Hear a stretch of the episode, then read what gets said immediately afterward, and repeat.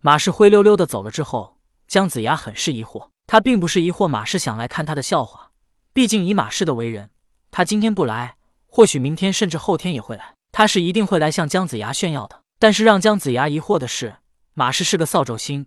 别看他刚才拿打神鞭打马氏的时候多么的狂傲，但是现在他在思索，与马氏扯上关系，必然会有什么倒霉的事在等着他。毕竟扫帚星就是扫帚星，他每出动一次，必定会给人带来霉运。马氏的扫帚星很强，他的强。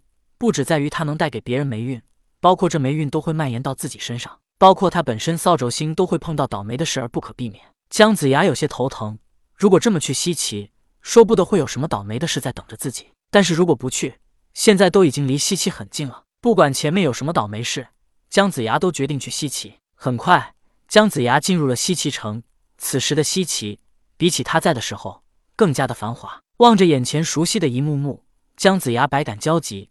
他的思绪仿佛回到了从前，但是他一甩脑袋，将心里有些压抑的感觉甩了出去。过去已经过去，再也回不来了。人一定要向前看。姜子牙来到皇宫前，请侍卫去向武王通报，说齐侯姜子牙求见。得知姜子牙到来，侍卫不敢怠慢，急忙去向武王通报。此时武王正在殿上早朝，只见他脸色发黄，气色有些不好。众大臣听到姜子牙到来，首先周公旦便急忙表达了自己的不满，道：“陛下。”齐侯不奉诏而擅自入城，有违规矩。念在他劳苦功高，陛下还是不宜召见，直接让他返回齐地也就是了。这次就不再追究他的罪过了。武王坐在高台之上，他用毫不在意的眼神，若有似无的扫过众大臣。而在扫过周公旦时，他的眼神停留的久了一些。周公旦在朝中的威望越来越高，而武王也感觉到自己的身体一天不如一天。武王在想：朕的身体如果支撑不下去了，等朕死后。姬旦会不会取而代之呢？相父助周伐纣，为我姬家立下了如此大功，姬旦为何却这么着急的要朕赶他走呢？姬旦不想让相父回来。如果相父回来，朕改变心意让他留在西岐的话，姬旦极有可能失去现在的权势。武王感觉到自己的身体一天不如一天，所以他才会产生了这样的想法。换做以前，他对周公旦是十分器重的，因为只要有他在，周公旦永远都不可能翻起什么风浪。可是如果他不在了，便再也无人能压制他了。武王想了这么多，直接开口道：“退朝，宣相父到后宫相见。”后宫内只剩下了武王和姜子牙。武王坐在床榻上，姜子牙跪在他的面前。武王想要站起来搀扶姜子牙起身，可是他呼吸有些急促，身体虚弱，让他没能站起来。姜子牙抬头望了武王一眼，急忙站起来道：“陛下，您这是怎么了？”武王刚想说什么，可是他又忍不住咳嗽了一下，他用手帕接了一下。只见手帕上有一团鲜血。武王道：“相父，朕的身体怕是不行了。”姜子牙急忙道：“陛下，我只离开了这短短的十日，为何陛下正当壮年，身体却如此虚弱？是夜晚太过操劳吗？”姜子牙以为武王跟纣王一样，是因为夜晚操劳过度而导致身体虚弱。纣王虽然好色，可他身体很强，有脱梁换柱之勇。可是武王不一样，如果夜晚操劳过度，倒真有可能如此。同为男人。